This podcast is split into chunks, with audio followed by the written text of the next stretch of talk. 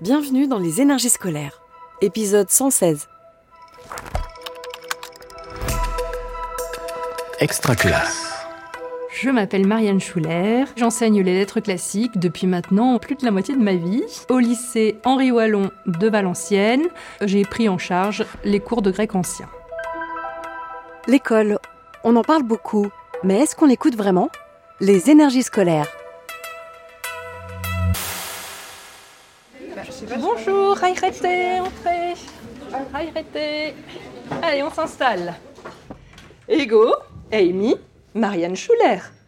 Kaiti, Saïsu. Euh, Ego, Amy, Margot Picavé. Quand je réfléchis à toute ma scolarité en tant que collégienne, lycéenne, étudiante, j'ai l'impression d'avoir vécu toujours le même cours. On réfléchit sur 3, 4, 5, des fois 10 lignes. Pendant des heures, on peut rester des heures sur 10 lignes. Et ça, je crois qu'il faut changer. Enfin, ça, ça correspond plus à notre époque. Et ça, si on continuait cette méthode-là, il resterait pas les élèves.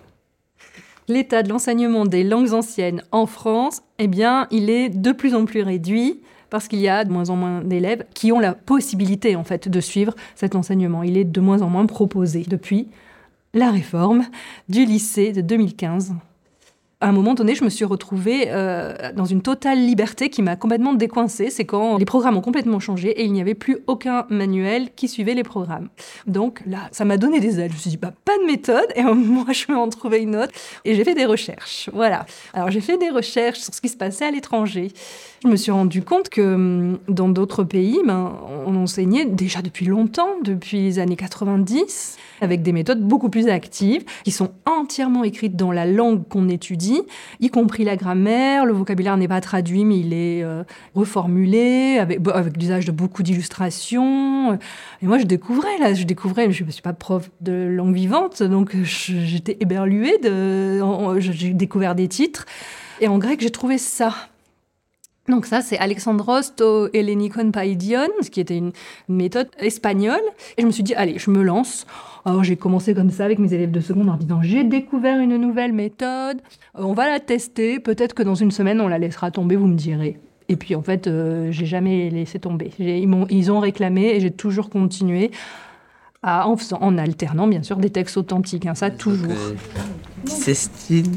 Ah non, Ticestine, c'est qui étude bah oui, on C'est qui C'est un groupe de seconde, d'élèves de seconde, qui fait du grec euh, pour certains depuis l'année dernière.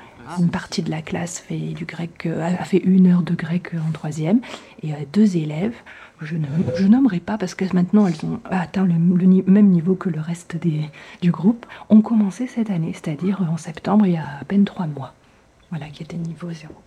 C'est un groupe de neuf élèves. Euh, et puis, comme tous les hellénistes, des perles, des perles rares. Parce que moi, je considère que choisir cet enseignement, bah, c'est une irrégularité, c'est quelque chose d'exceptionnel. Donc la perle, c'est ça, c'est une irrégularité. Euh, et ces perles, je les soigne, je les soigne. Et j'essaye que ce cours, ce soit leur écrin et que moi, je sois la bijoutière qui les soigne vraiment, vraiment beaucoup. Euh. Je sens qu'ils viennent de milieux différents et qu'ils ont des niveaux scolaires différents, ça je peux m'en rendre compte aussi, et qu'ils ont des projets de vie très très différents, et ils sont tous dans des classes différentes d'ailleurs. Euh, là, c'est le lieu de rencontre, euh, le cours, euh, c'est pour ça que c'est aussi important que ce soit convivial, qu'ils aient le plaisir de s'y retrouver. Certains pensent que c'est vraiment un outil de distinction sociale. Il y a une part de vérité. C'est vrai que ça nous distingue d'avoir des connaissances sur l'Antiquité. Enfin, beaucoup de mes collègues et beaucoup d'élèves aussi qui connaissent pas le latin et le grec imaginent que qu'il faut être particulièrement fort, que c'est réservé à une élite, euh, qu'il faut avoir des facilités. Euh, et ça, vraiment, c'est une conception que je bannis totalement. Et heureusement, nous sommes très nombreux, nombreuses à penser cela. Alors, maintenant, on va vraiment discuter. Il y a plus, on n'écrit plus, on va juste parler. Allez, on écoute vos dialogues. Qui se lance? Ticestine Athéna. Euh, Athéna oh, et Athéna Hellénique Depuis que je les fais participer, depuis qu'on fait euh, beaucoup d'activités tout en grec, euh, eh bien, euh, ils sont beaucoup plus forts en, en, compréhension de textes authentiques, ce qui reste bien sûr l'objectif premier. Par contre, de la grammaire, j'en fais presque plus. Je réduis euh, extrêmement les choses à apprendre par cœur. Par contre, je vais manipuler. J'aime beaucoup manipuler, je vais dire. je leur pose des fois des questions de grammaire, comme ce matin. Ah, tu peux le mettre au pluriel? Bah, Elle l'a fait, voilà. Elle n'a pas pris le tableau de déclinaison, mais elle a su mettre le mot au pluriel. C'est tout ce que, c'est tout ce que je demande. Donc, en, en situation de lecture, elle reconnaîtra le pluriel. Je conçois cet enseignement comme un enseignement de culture générale. Donc c'est vraiment un enseignement d'ouverture sur le monde. On, aborde tous les sujets euh, et on fait des ponts avec énormément de d'autres matières et, d'ailleurs je les encourage dès le début à se signaler en tant qu'helléniste dans les autres matières, euh, aussi bien en histoire, en philo, en français, euh, dès qu'ils peuvent, en maths. Et euh, je crois que ça marche bien auprès, des, auprès de mes collègues. Ils viennent me parler de ces interventions d'hellénistes dans leurs propres cours. Donc ça les met en valeur, voilà. Ça, ça met mes élèves en valeur. C'est un monde qui fait rêver. La partie mythe, elle est, elle est, très intéressante et très attirante pour des jeunes esprits, mais pour les grands aussi, parce que au lycée, ce que j'aime bien faire, c'est de l'interprétation de mythes, et ça peut, on peut aller très loin, philosophiquement, psychologiquement, enfin, on peut aller sur beaucoup de terrains, et ils adorent faire ce travail avec moi.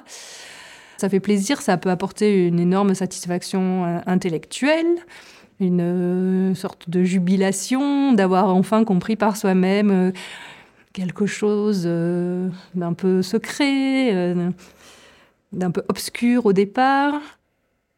Ils sont assez nombreux hein, chaque année, les, élèves qui choisissent le grec parce qu'ils envisagent des études médicales, paramédicales. Et j'ai des retours avec ces élèves après le bac et ils confirment tous hein, que c'est très, très, très, très utile pour le vocabulaire anatomique. Les racines grecques sont très, très utiles.